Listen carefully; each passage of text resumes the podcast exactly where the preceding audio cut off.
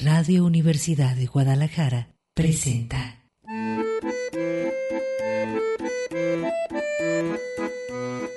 El acordeón. Pliegues bizantinos de la conversación. Con Manuel Falcón.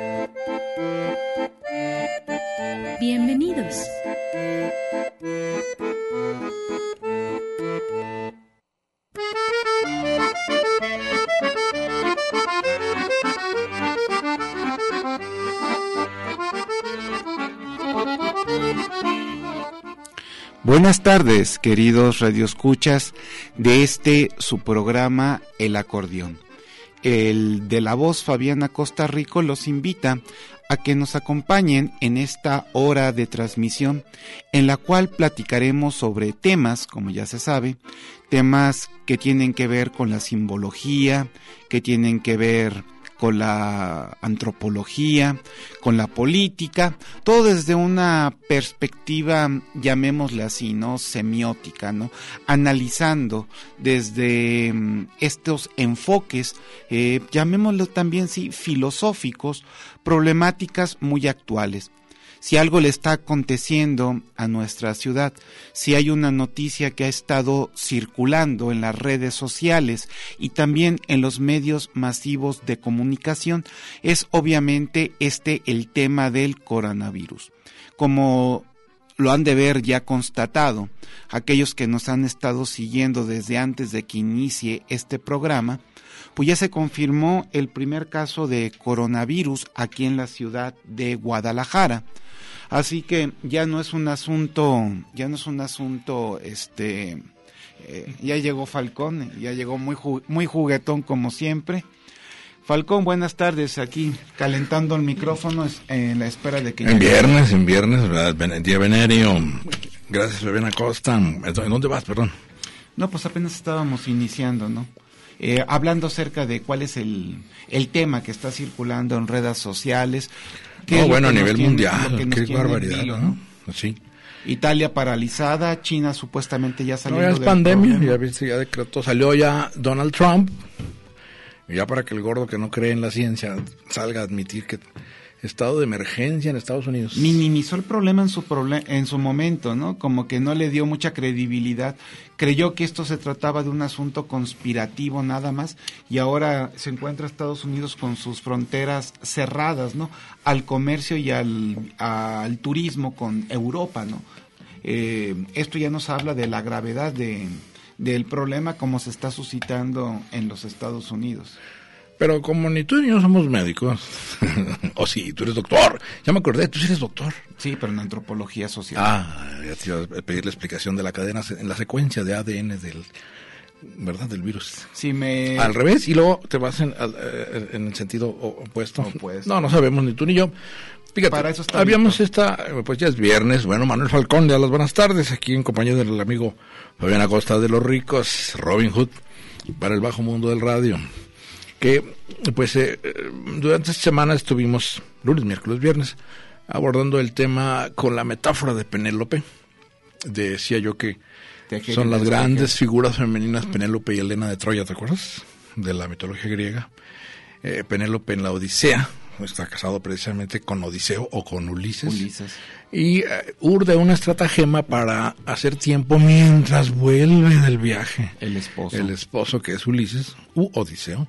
Y ese tejido yo lo tomo como la metáfora que las mismas chicas, fíjate que yo haber notado los nombres, en la eh, marcha de las mujeres, eh, elaboraron un tejido en la Plaza de la República, ¿te acuerdas dónde está ahí por Avenida México? Que tenían una estatua de la eh, Madre Patria, pues muy femenino, con puro estambre, como, como un tejido.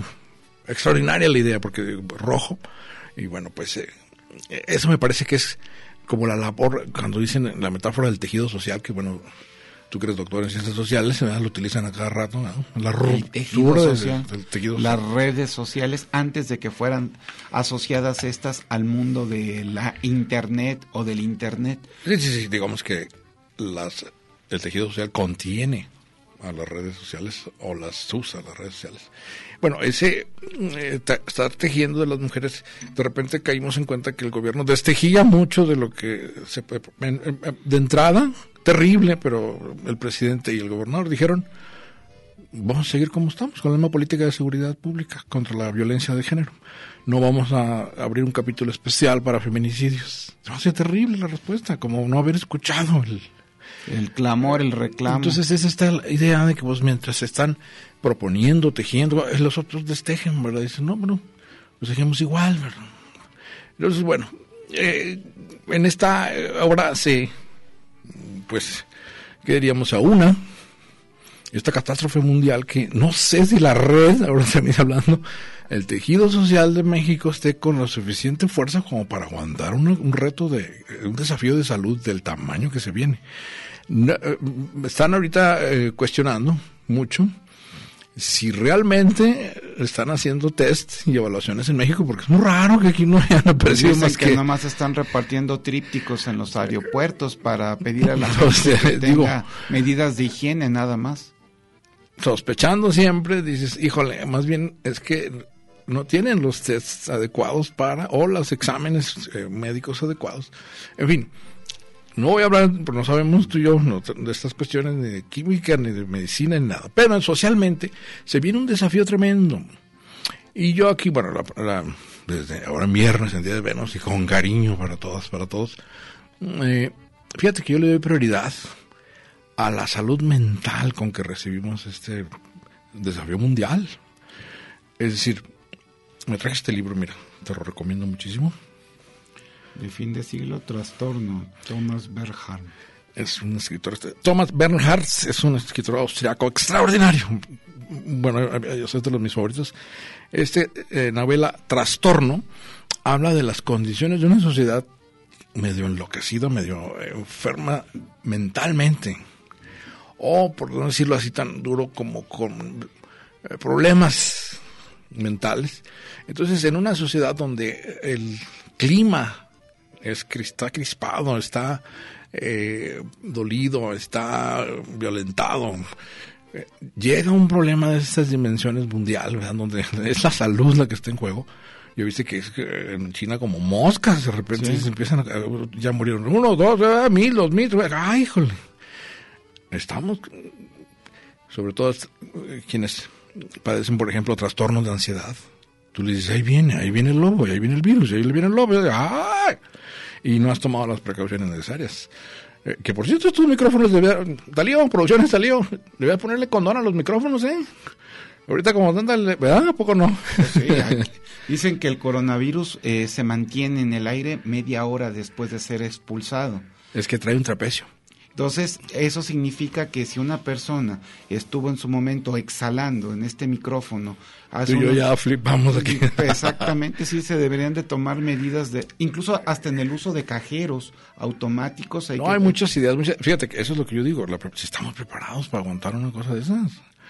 Y además, bueno, en el entendido de que, otra vez, Penélope, hay que tejer pues actividades que nos protejan socialmente del virus. Vamos a ir a un corte y continuamos aquí en el acordeón ya en día viernes, puente, Venus 13. Viernes 13.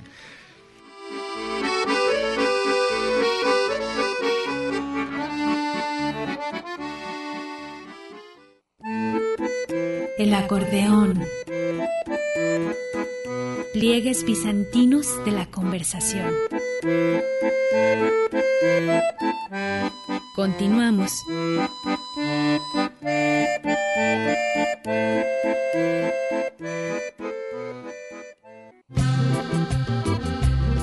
El acordeón. Pliegues bizantinos de la conversación. Continuamos.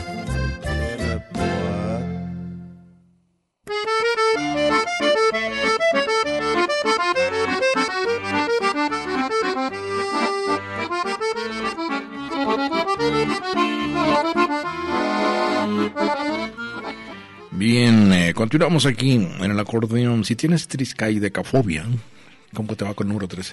Ah, yo sí, yo, con toda sinceridad, a mí el 13 nunca me ha gustado como número. No, lo evito.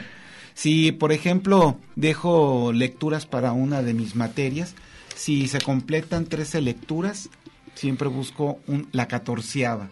O, o, resto uno para dejarla en 12. Sí, sí le tengo. Bueno, pues sí, es, uh, no voy a ser el diablo, ¿verdad? Como dices, ¿te acuerdas cuando transmitíamos del piso 12? Ah, Pues ¿cómo olvidar? El piso 12. El emperador prehispánico, bueno, el rector prehispánico, Tonatiu Itzcoatl Tonatiu, Cuatro. dejó aquello, ¿te acuerdas? Pues eh, como sauna, vapores, este, pues con geishas. todo. Yo, No, nunca lo- yo nunca los he visto, pero. No, nunca te he invitado. Te, pero te dan una tarjeta dorada. Confío en tu testimonio, Falcón.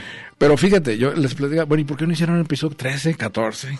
Ya No, la tenía- torre del... ¿Te que acuerdas llegar. que era el, el- el negro, el Zambrano? Sí. El Zambrano Regency. Sí, no tocaron el 13, no, hasta ahí. Él pudo haber seguido porque encantado de la vida. Digo, cobra, hubiera cobrado por el edificio, imagínate 15 pisos, 16 pisos, como las torres de 40 pisos. Pero el 13 lo respetaron.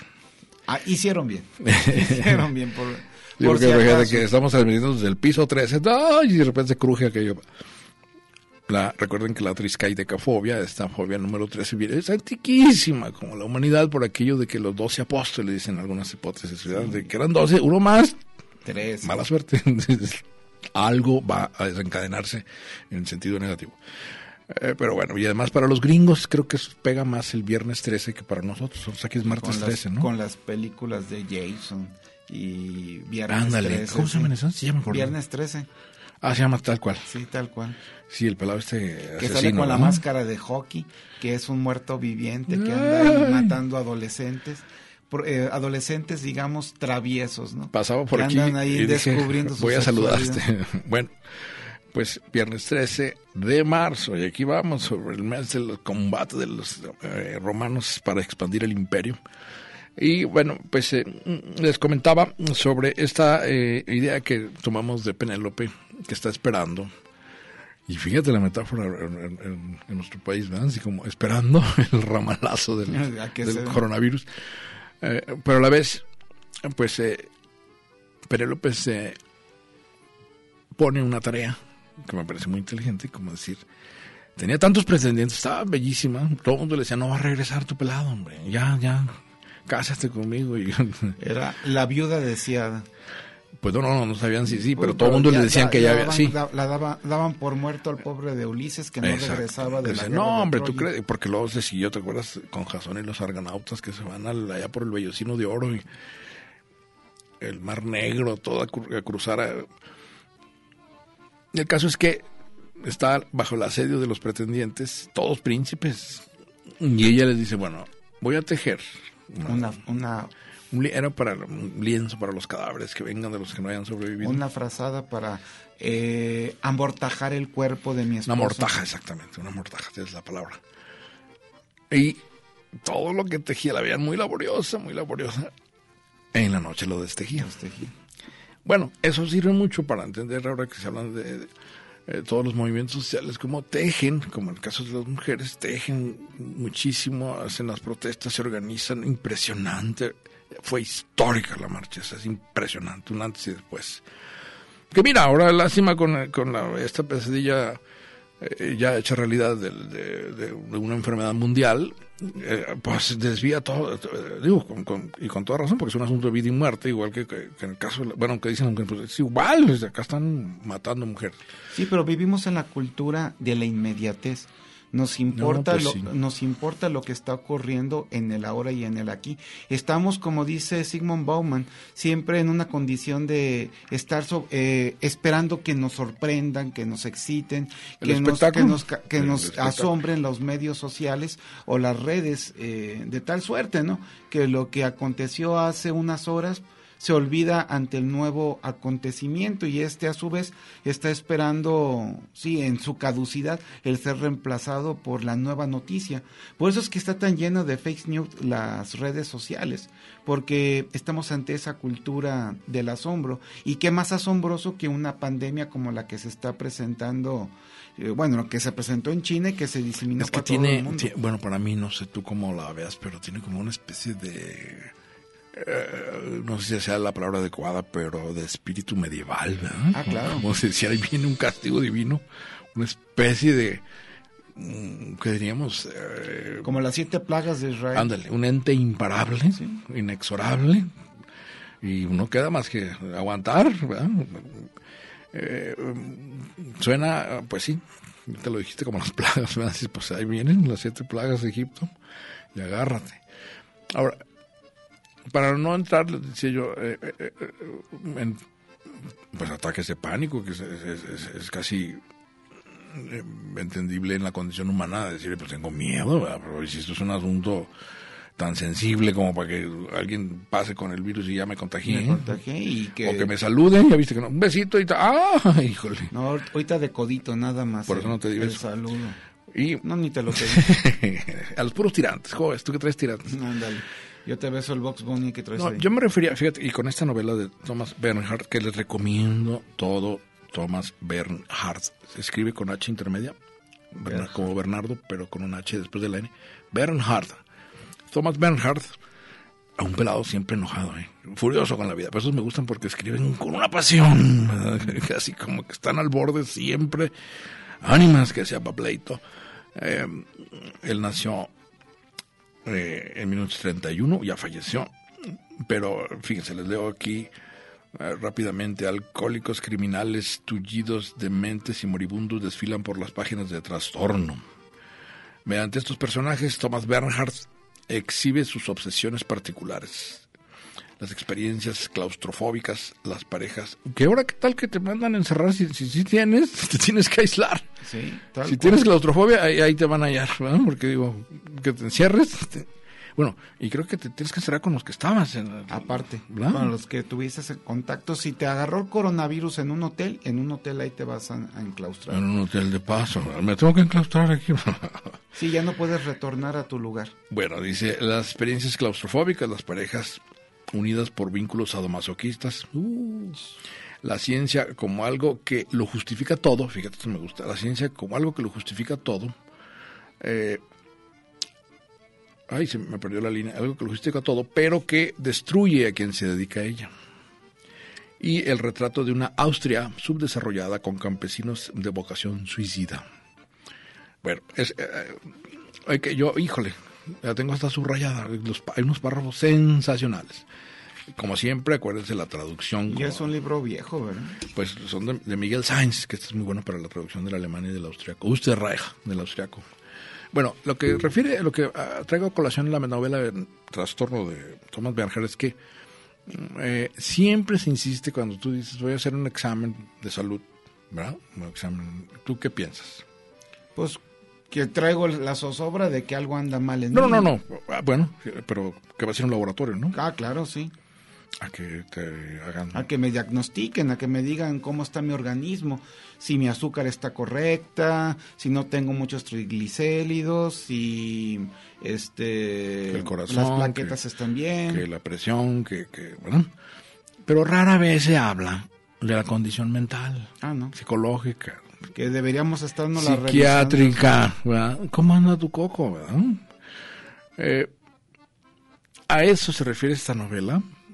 Una sociedad eh, con graves problemas de salud mental recibe de repente un problema biológico como este virus es totalmente ya se comprobó, bueno, brinca de, es una zoonosis, brinca de los animales al ser humano. De una forma brutal se- es su capacidad de esparcirse.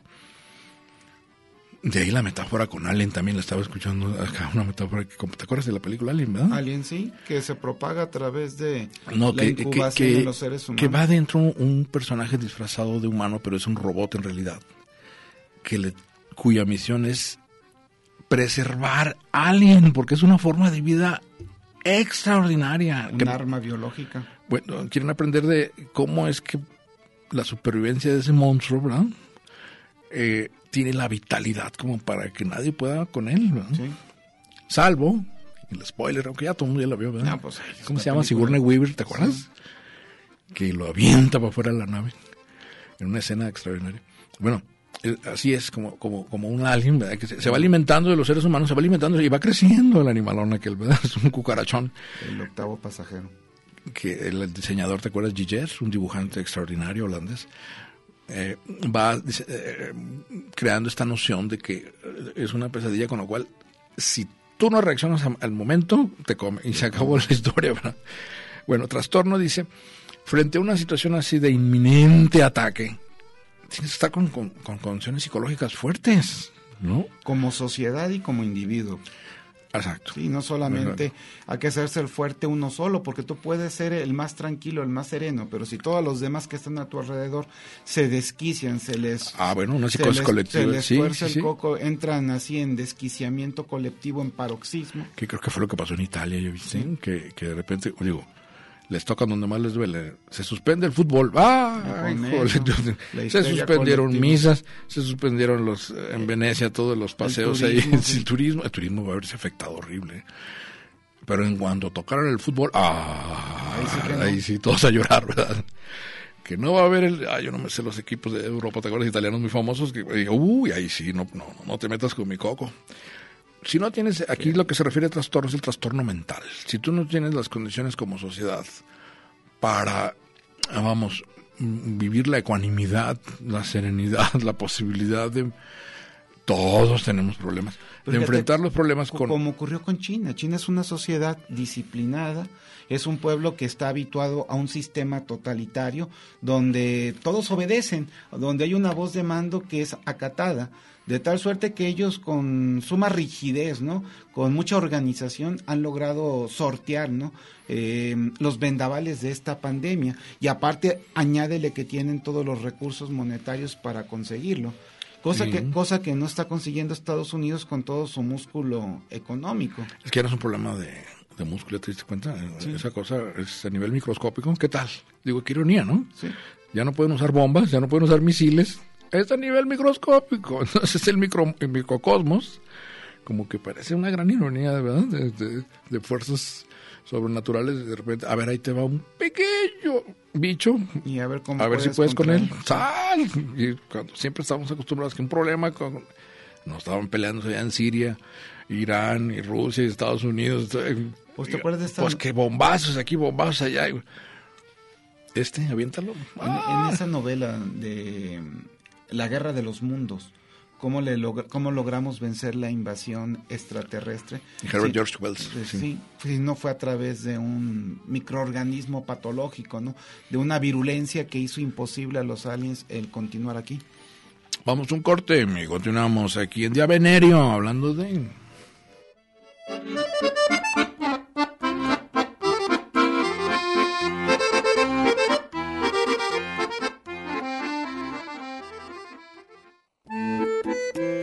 acordeón. Pliegues bizantinos de la conversación. Continuamos.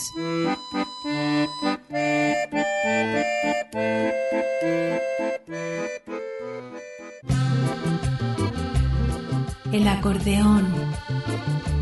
Pliegues bizantinos de la conversación. Continuamos.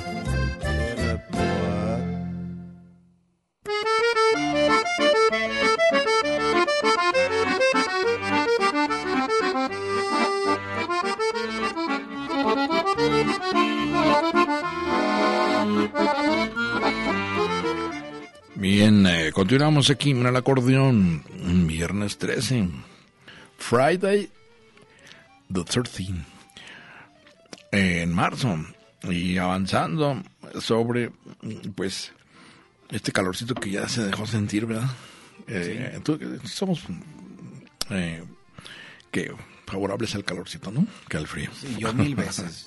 y como tú vienes del norte, seguramente también estás muy Son calores, en serio, dices, esto y el, estoy seguro, y el desierto del Sahara, es lo mismo, es lo mismo. Eh, bueno, eh, recuerdo que estamos eh, aquí en día que va, ¿por qué va a ser el puente? A ver, tu aportación cívico-didáctica para el auditorio. didáctica y la, la, lección de la clase de civismo. Pues sabemos, ¿no? Que el 21 inicia la primavera, si mal no recuerdo, ¿no? Entonces vamos a festinar que la, dios, la diosa esta Demeter recibe nuevamente a Proserpina, a su hija, y pues por todo este acontecimiento, ¿no? Per- que podemos decir-. Perse- o, o Proserpina también. Perséfone recibe a su, es recibida por su madre, entonces por todo ese acontecimiento nosotros míticamente estamos festejando, ¿Y quién nació el 21 de marzo? pues claro, don Benito Juárez, el, Eso. el, ¿cómo le llaman? El benemérito de las Américas. Sí, ¿Te acuerdas de Loco Holders? Ah, sí. Ah, y así le fue al, al pobre loco. Era por- la época de Luis Echeverría en que sí podía ir el presidente a ordenar cancelar un programa. Le cancelaron un programa por lo de Bomberito por Juárez. andar con Bomberito Juárez. Eh, sí, me, me parece, eh, pues, ¿qué diríamos? Medio intrincado ese mecanismo que crearon los diputados de decir, de todos modos hay que hacer puente, ¿verdad? haya sido como haya sido, ya es que ah, porque el puente va a ser, eh, ¿qué, qué es? ¿El lunes? No, sé, Sí. no, el lunes, ¿no? ¿Y el lunes qué es? es 16.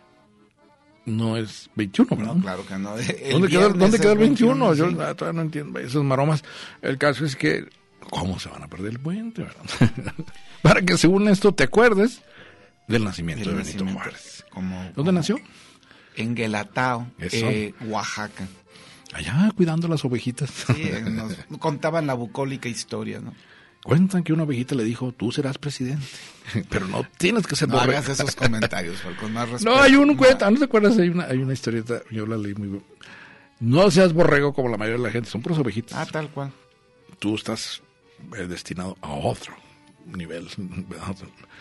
Y se va con su hermana a vivir a Oaxaca, la gran ciudad, ¿te acuerdas? Y luego con un tío que es sacerdote, que también lo apoya. Ah, que es el que lo manda al seminario, ¿no? Y ahí empieza a estudiar, sí, a aprender español. Bueno, eso se va a festejar y por eso hay puente. Eh, déjenme decirle a los amigas, amigas, A los que les gusta el bel canto, ¿verdad? sí, Il Divo, El divo, los, Il Divo, los italianos. en concierto, híjole, bueno, pues eh, eh, tenemos aquí las, los pases en el auditorio Telmex, pero pues, según yo ya más de dos apretujados ya, ya es multitud. Ya es muy- ¿Para cuándo son, Falcón? Bueno, y Divo, vamos a, a- a sortear para nuestros amigos y amigas que llamen al eh, teléfono, échate el teléfono. A los primeros, ¿no? El, Sí. tel- el teléfono en cabina es el 31 34 22 22, extensión 12, 80 y- eh, 12 801 a la 12 803. El primero que hable se lleva los boletos. El primero que llame y el teléfono. Y Divo en concierto auditorio Telmex el jueves 19 de marzo a las 9 de la noche. Buenos boletos, ¿eh? Es un muy buen grupo. Pues aquí leo el Divo, y tú dices que ya lo conoces, ¿verdad? El Divo, el cuarteto vocal que ha cautivado a todo el mundo, llega a nuestro país con su gira 2020, Timeless, sin tiempo, Timeless. Son tipo Andrea Bocelli, ¿no? Ya ves que un tiempo acá con Sarah Brightman, está eh, Chaplin, eh, eh, se dio todo este fenómeno, ¿no? De mm, los que se dedican al bel canto, ahora incursionando en el mercado mundial, ¿no? En la música más popular. Y pues Pero todos eh, sí ellos- tiene ellos que ver con ópera, porque Sí, son, son, sí, es un- son, son, te- son tenores. Ah, bueno. Son tenores cantando música tanto culta como música popular. Mira, aquí leo los nombres. Urs Bühler, de Suiza. Sebastian Isambard, de París. Carlos Marín, que nació en Alemania pero se crió en España. David Miller, de Estados Unidos. Conforman Il Divo, El divo. Pioneros en el género de ópera pop. Ahí está la cosa. Sí. Yo, yo por eso decía, bueno, ¿cómo? Entonces es un mix, ¿verdad? De ópera, música clásica y pop. O como ellos lo consideran, popera. Popera. popera. Bueno. El cuarteto eh, ha tenido éxito, pues ya dice que en más de 35 países en su gira. Bueno, Ya tienen un buen cantando eh, Sí. y haciendo así giras Ur, y fíjate los conciertos. nombres, Urs, Sebastián, bueno, este Carlos Marín, pues sí, dicen que se creó en España, y Miller, bueno, pues eh, eh, para nuestros amigos, el primero que llame, 31, 34, 22, 22, ya lo dijo aquí Fabián, eh, se lo lleva. Eh, pase. Ah, ya, ay, híjole. A ver. Ah, en WhatsApp me lo mandaste. Ok, ahorita lo decimos. Bueno, continuaba yo con la idea esta de conservar la ecuanimidad en una sociedad como la nuestra. Requeriría, pues, que tienes instancias de salud mental o eh, condiciones sociales de salud mental propicias para enfrentar problemas que todos, como en condición humana, los vamos a vivir. Pero la vida moderna, como lo dice este eh, el autor de La incógnita del hombre, Alexis Carriel, no nos eh, acoraza para poder sobrellevar la frustración. Imagínate eh, el desquiciamiento que se arma entre nuestros jóvenes millennials o centennials cuando simplemente se les va el internet.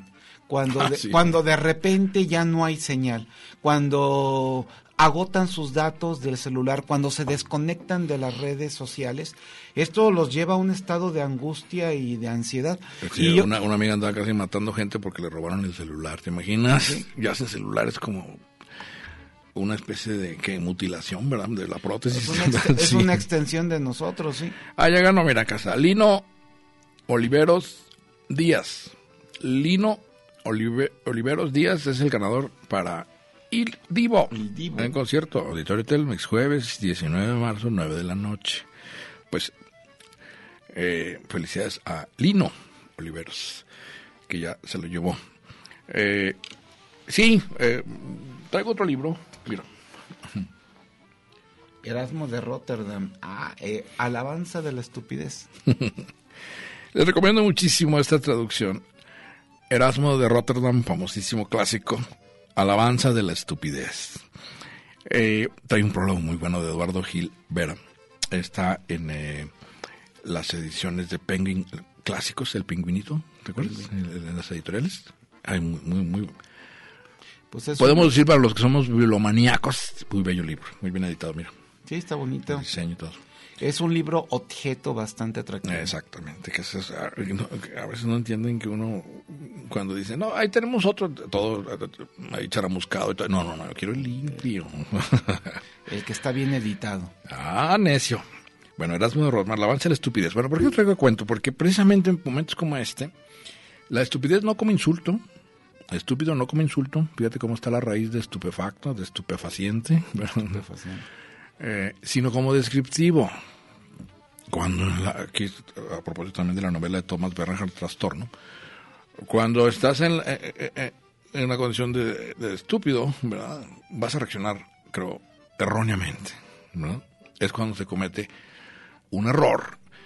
Pero sobre la base de la experiencia humana es cuando tú dices, bueno, cometí un error, no vuelvo a, vamos, o las condiciones que produjeron eso, trato de evitar para la siguiente, eh, que, bueno, es la clásica, tropecé dos veces en la misma piedra, ¿verdad? Para la siguiente ocasión trato de acomodar las situaciones porque ya veo que viene otra vez una misma, eh, pues, ¿qué diríamos? Eh, conjuro de circunstancias, como diríamos, se, se- se conjugan muchas circunstancias parecidas a las que tuviste en una crisis, por ejemplo, y dices, bueno, ya las veo venir, pues le saco la vuelta, o estoy prevenido. Pero cuando no aprendes de los errores, dices, ay, ¿qué tal nuestros sexenios? Yo siempre he dicho, nuestros sexenios. Ensayo y error. No, pero aquí parece que cada sexenio que empieza, vamos a inventar la rueda. ¿Conocen la rueda? Oye, maestro. Vámonos. Por no decirle el hilo negro que está muy... Voy a inventar el hilo negro. Ah, van a ver que cómo les va a gustar, porque este hilo negro es Mi hilo ocurrencia negro. de este Es presidente. mejor, sí. Antes no se les había ocurrido.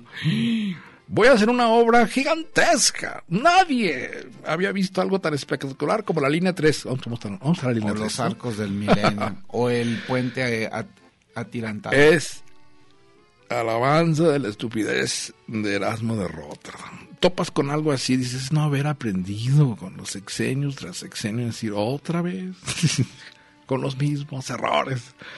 Bueno, eh, y además, eh, decía yo, se está también poniendo a prueba entonces la condición psicológica de las sociedades, o como diríamos, psicohistórica. Es decir, en un pueblo como el nuestro, acostumbrado a las crisis económicas, decir, ahorita que el dólar, ya viste cómo se disparó la cosa, ya van 23 22. pesos. Qué cosa, bueno. No, no, no, de estar en 18.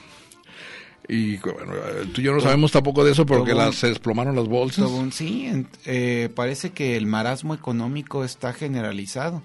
Y en, esas situaciones, pues siempre se busca, buscan los mercados refugiarse en las monedas que consideran más fuertes. Entonces hay una sobredemanda, por así decirlo, de, de dólares y esto termina encareciéndolo porque sí también hay los metales preciosos también se sobrevaloran en ese tipo de situaciones, desquiciando el sistema económico mundial y encontrando, bueno, que un, eh, la principal manufacturera del mundo es China y China se encontraba bajo este asedio eh, pandémico, pues sí, esto tenía que, tenía que repercutir, ¿no? En, en, los asuntos monetarios de todas las naciones, porque ahora sí estamos ante una economía globalizada, en donde, pues, si hay un problema económico en Medio Oriente, acuérdate la, la guerra petrolera que se entablaron entre la OPEP, Arabia Saudita y Vladimir Putin y Rusia, ¿no?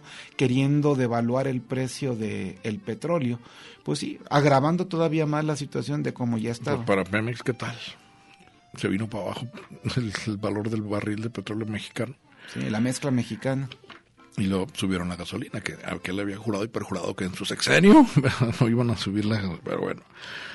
Eh, iba a comentar que eh, aquí me preguntan amigos y amigas, eh, bueno, ya lo he escuchado de muchos lados, que hay literatura a propósito de este, epidemias. De las pandemias. La número uno es el, amor en tiempos del sí.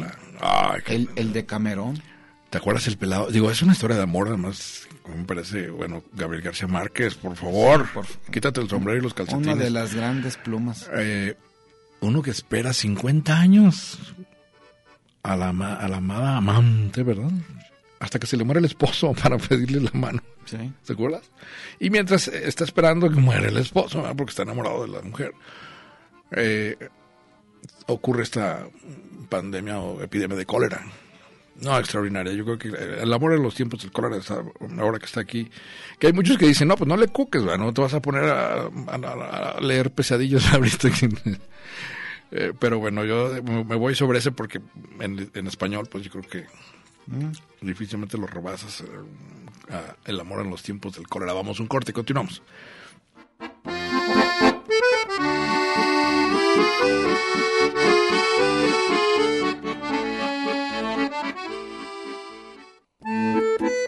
El acordeón.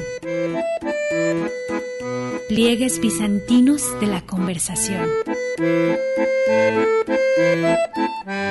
Continuamos.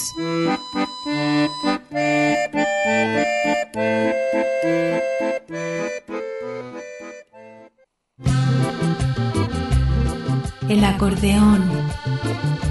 Pliegues bizantinos de la conversación. Continuamos.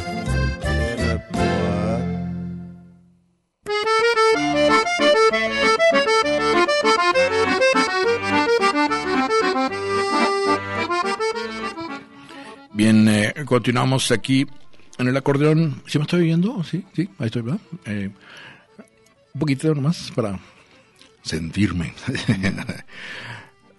bueno, continuamos, aquí estamos, eh, recuerdo platicando con el amigo Fabián Acosta, y en viernes, y en Puente, y en 13.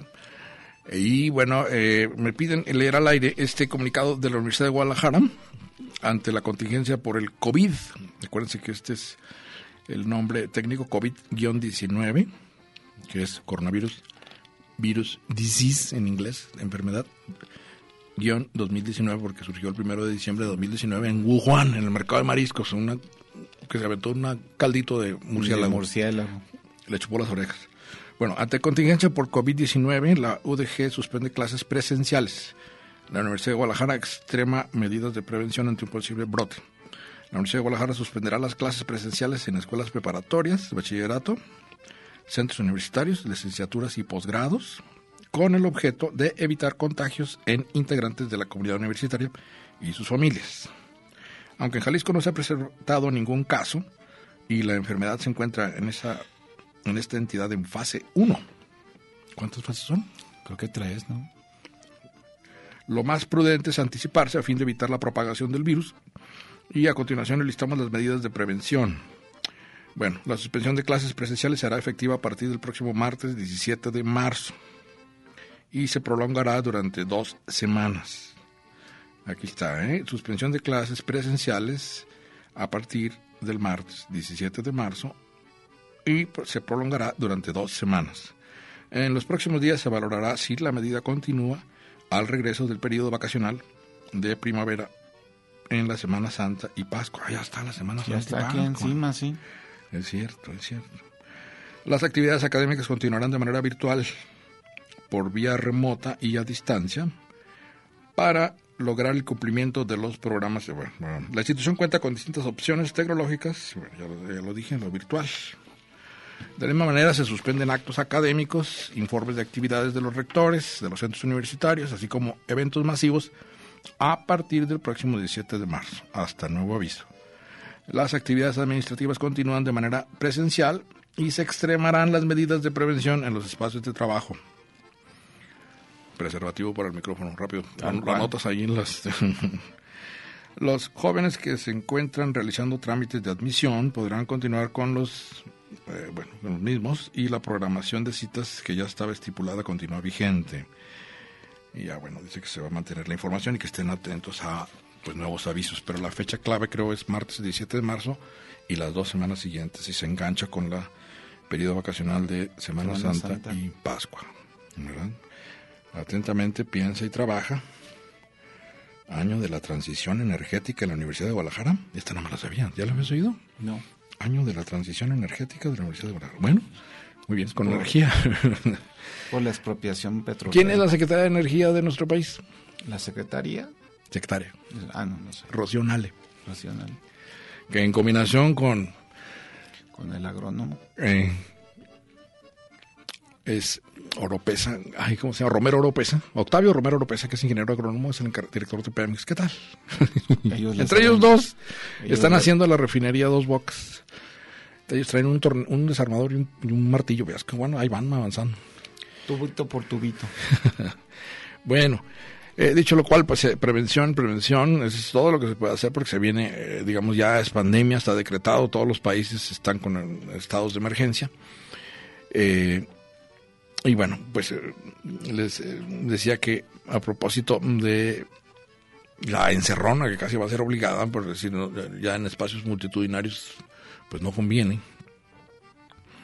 Pienso yo, por ejemplo, el otro día estaba escuchando los camiones, el metro, las plazas públicas, Eh, los restaurantes, los cines, los teatros. los cines, claro. Hay que evitar todo ese tipo Oye, va a de ser un lugares. impacto en la economía. Los, mer- los tianguis y mercados, como que que siempre es un hormiguero de gente.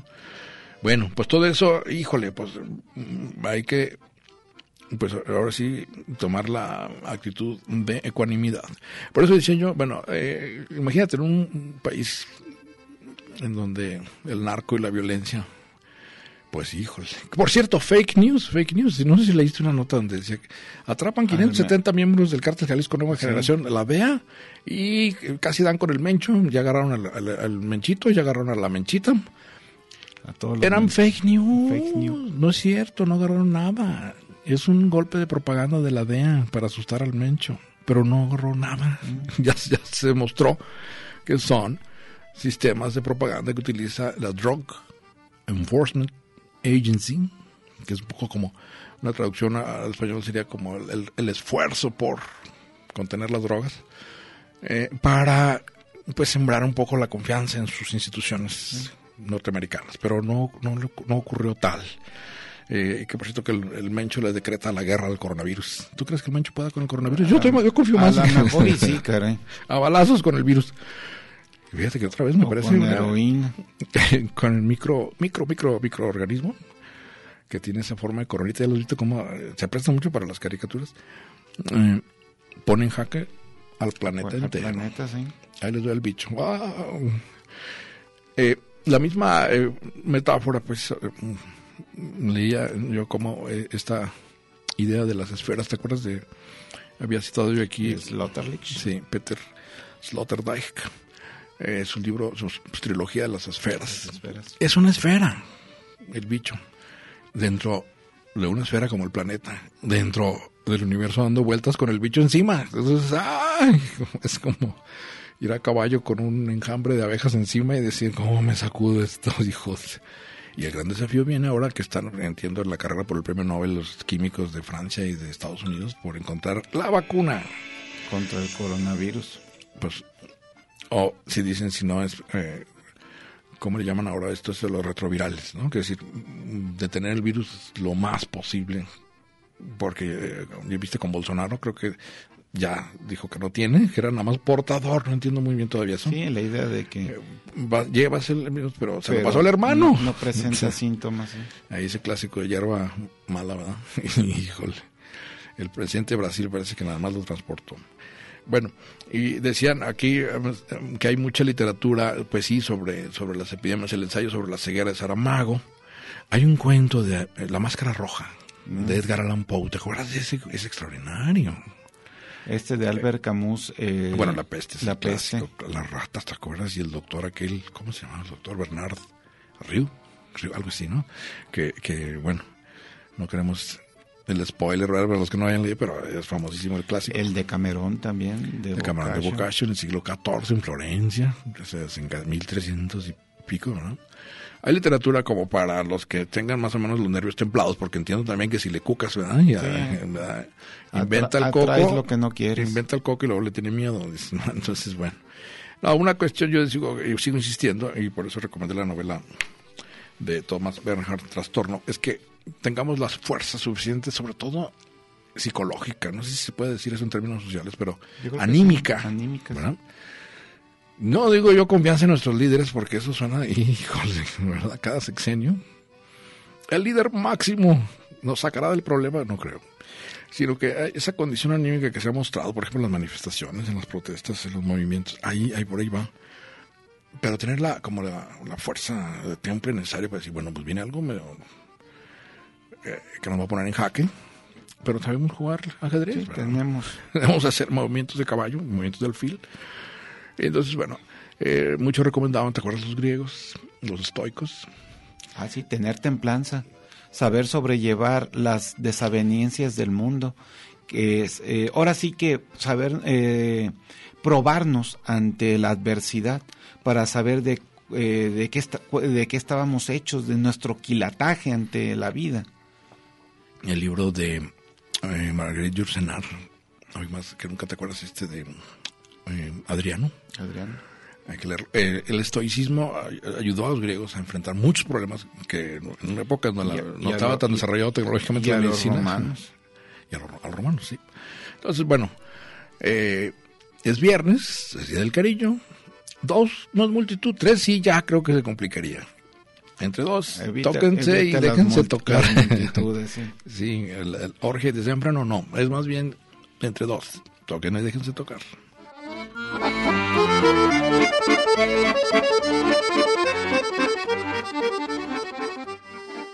Red Radio Universidad de Guadalajara presentó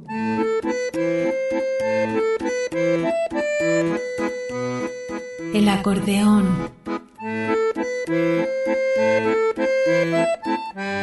Pliegues bizantinos de la conversación. Con Manuel Falcón. Lunes a viernes, 3 de la tarde.